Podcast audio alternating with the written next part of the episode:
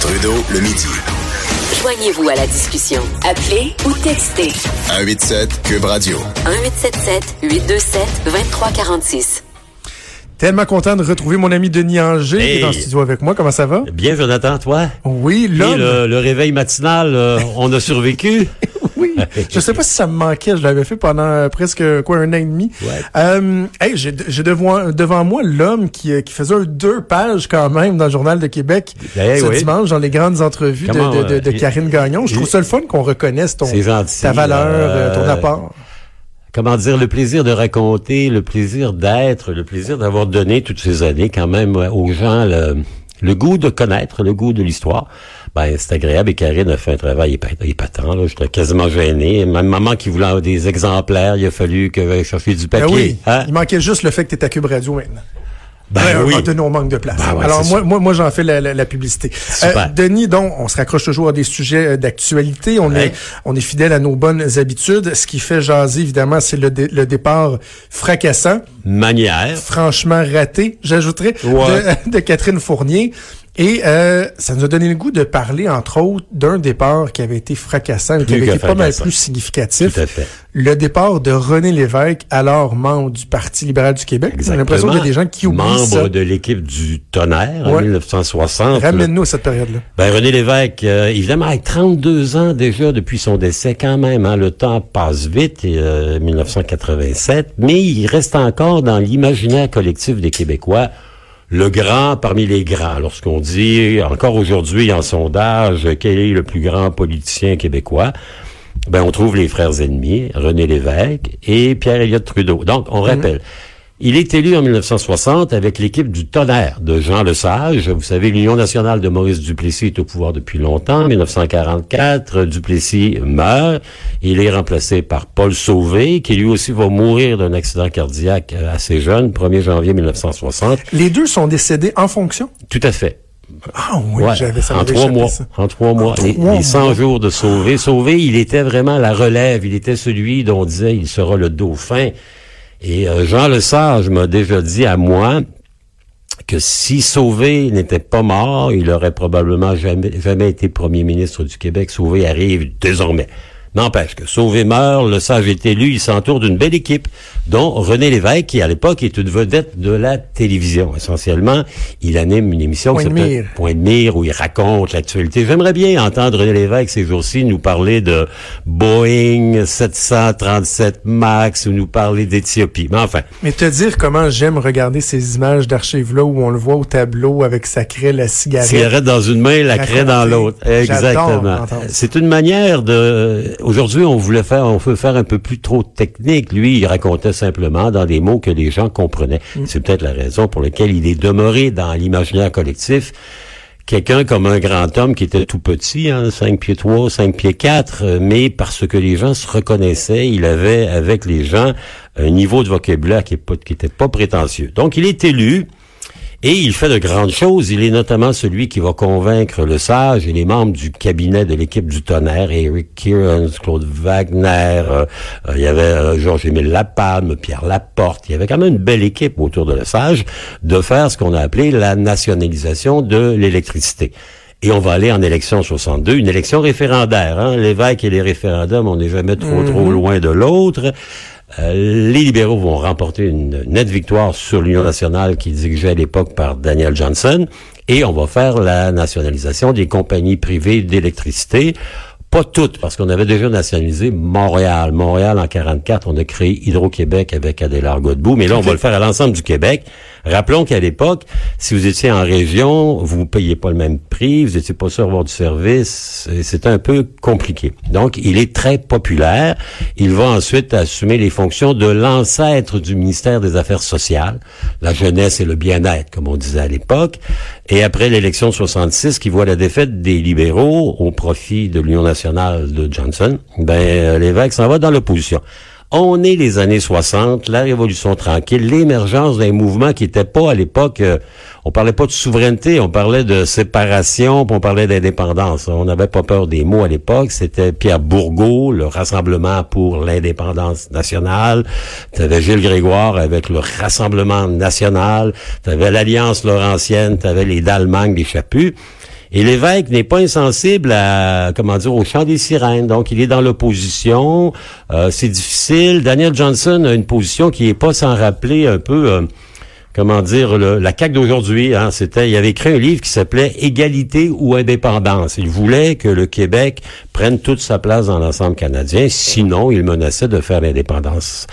Euh, l'évêque est là, le Parti libéral est assez, euh, comment dire, tiède, Jean Lesage, par rapport à cette idée d'indépendance, souveraineté, séparation. L'évêque va commencer à réfléchir et il va développer un concept qui va devenir la souveraineté politique, doublé de l'association économique, le mouvement souveraineté-association. Il tente de convaincre les libéraux du Parti libéral du Québec de souscrire à cette idée d'avoir un Québec souverain politiquement dans une alliance économique avec le reste du Canada, ici à Québec. 14 octobre 1967, il propose son opinion, hein, son projet de société il y a 1504 membres du Parti libéral qui sont là pour voter. C'est un, conseil général comme du Parti libéral? C'est une espèce de grande assemblée. Et euh, sur les 1504, il y en a quatre qui votent oui, puis 1500 qui votent non. Fait que l'évêque, il est, il est humilié. Parce qu'il dit, moi, ce parti-là, je suis la vedette, je suis celui qui a contribué à son élection 60, ce qui est vrai, à ses réélections 62, ce qui est vrai, et il va claquer la porte avec quelques fidèles. Il s'en va. Et lorsqu'on parle d'un départ tonitruant, fulgurant, important, avec des retombées, on parle pas de Catherine Fournier. On parle de René Lévesque en 1967 parce que, souvenez-vous, c'est l'époque, ça, le général de Gaulle est venu au Canada, au Québec, quelques mois mhm. plus tôt, et à l'hôtel de ville de Montréal, sur le balcon, il a prononcé ça. Vive Montréal, vive le Québec, exactement. Vive, le, et vive la France. Et euh, l'évêque... Euh, est un peu mal à l'aise. Il fréquente euh, l'univers de Montréal, les gens de gauche, les gens, qui sont plus proches de l'indépendantisme. Il est l'un des rares libéraux de l'époque qui refuse de condamner de manière totale les propos du général de Gaulle. Le sage lui en veut, il y a un front entre les deux et ça va dégénérer jusqu'en octobre où euh, l'évêque s'en va, claque la porte. C'est son habitude. Il va, il va menacer de claquer la porte. Donc ça, c'est le plus gros claquage de tous les claquages de, de porte de René Lévesque. Est-ce qu'on est-ce qu'on sait avec le, le, recul, avec l'histoire qui souvent s'écrit euh, plusieurs années plus tard, ce qui s'est passé? Est-ce que le rejet, il était euh, vraiment unanime ou il y a du travail qui a été fait de coulisses? Parce que moi, j'ai été dans ce parti-là pendant plusieurs années. Lorsqu'il y a un vote, souvent, il y a beaucoup, beaucoup de travail qui est ouais, ouais, ouais, il y a des gens qui travaillent au niveau de l'entourage du chef, notamment Eric Kierans, qui incarnait le, progressisme du Parti libéral, mais qui était aussi un anglophone. Il y avait à l'époque déjà de profondes racines. Vous savez, les, les communautés euh, culturelles ont toujours été proches du Parti libéral. La communauté anglophone de Montréal était proche. Donc, ces gens-là qui entouraient Jean Lesage l'ont fait. Par ailleurs, à l'époque, il y avait chez les Canadiens français catholiques une espèce de crainte à l'endroit du séparatisme. On hmm. associait ça à Pierre Bourgault, la gauche, les communistes, les socialistes, Cuba du Nord. Vous savez, on était très généreux sur les épithètes. Donc le travail au niveau du plancher du Congrès libéral s'était fait dans les semaines avant.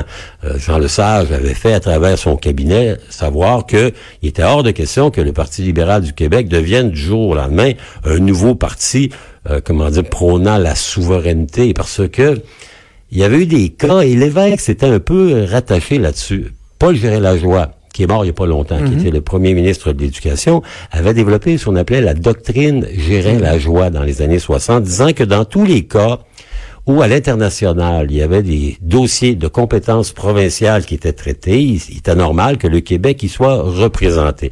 Ça a bien marché pendant pas mal d'années, ça, notamment à l'époque de Pearson. Lester B. Pearson, premier ministre du Canada, prix Nobel de la paix, grand diplomate international, était d'accord, disait, ouais, dans les champs de compétences, éducation, santé, ressources naturelles, que le Québec y soit.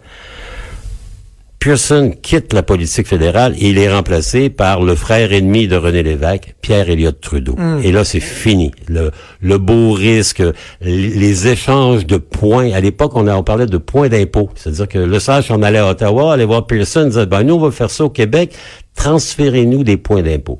Pearson était plutôt accommodant, il disait, ouais, OK, on va vous donner 1% de plus, 2% de plus. Donc, il y avait une espèce de glissement tranquille vers euh, l'affaiblissement du pouvoir fédéral au profit du pouvoir provincial québécois.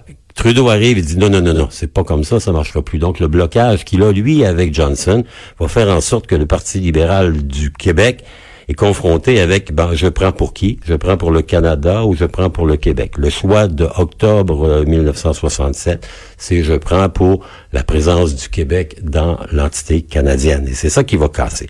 L'évêque s'en va, il va fonder à ce moment-là le MSA, Mouvement Souveraineté Association. Une année plus tard, ça va devenir ce qui est devenu aujourd'hui le pauvre Parti québécois, là, qui est un peu une, qui est une alliance. Hein. Vous avez écouté Mme Fournier, il faut une alliance, un lieu de rassemblement. Ben, rappelons que le PQ a d'abord été un lieu de rassemblement. Il y avait le MSA, il y avait le RIN de Pierre Bourgault, il y avait le Rassemblement national de Gilles Grégoire. C'était une espèce de ramassis de tout ça. À l'époque, il n'y avait pas huit partis souverainistes, il n'y en avait qu'un seul. Donc, Ce qui ça était assez intelligent, là, comme façon ouais, hein. ça l'a permis de prendre le pouvoir une fois, puis deux fois, puis trois fois mon père. Euh, donc, l'évêque, il est là. Il va aussi claquer la porte une fois, deux fois, trois fois. On s'en souviendra moins un peu, parce que c'était moins spectaculaire que son départ de 67. Il est à l'époque premier ministre du Québec, quand même pas rien. Il est celui qui a gagné l'élection de 76, qui a monté ce qui était en son temps la deuxième équipe du tonnerre. Vous savez, l'équipe de René Lévesque de 76, ah celle de Jean Lesage de 60.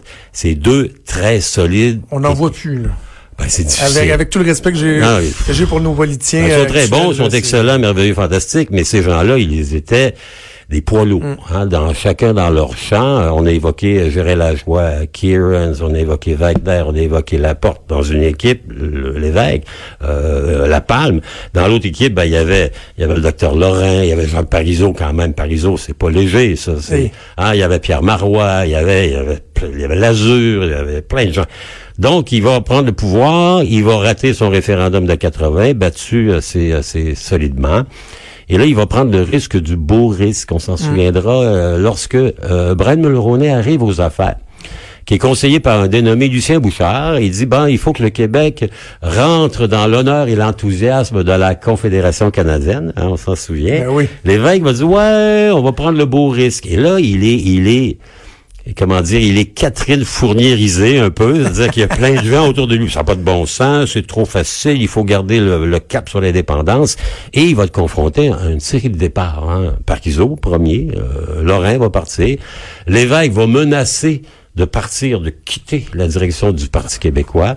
Et il y aura à ce moment ce qu'on appelait le René Random, c'est-à-dire un, sondage, un vote auprès des membres du Parti québécois sur l'à propos ou pas pour le Parti québécois de s'inscrire dans, comment dire, une bonne gouvernance, euh, le beau risque, la possibilité d'espérer, non pas faire la révolution, mais d'enclencher une évolution.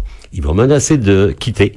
Et finalement, il va encore quitter. Euh... Juste sur le, le, le, beau risque, est-ce qu'il est qu'il y croyait vraiment, René Lévesque, ou c'était en dépit? Est-ce qu'il disait, bon, j'ai reçu le message des Québécois lors du premier référendum?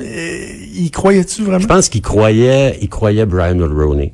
Et à travers Brian Mulroney, il croyait son conseiller québécois qui était Lucien Bouchard. Mm.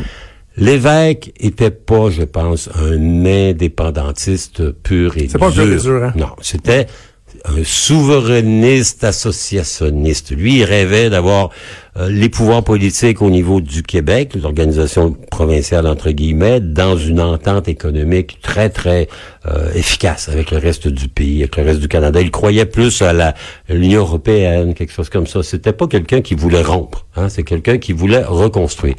Et quand Mulroney lui tend la main, euh, le discours de Bécomo, je pense qu'il croit honnêtement que c'est possible de le faire. Ce à quoi s'objectent évidemment les purs et durs autour de lui, les Lorrains, les Lazur, les Parizeau et les autres.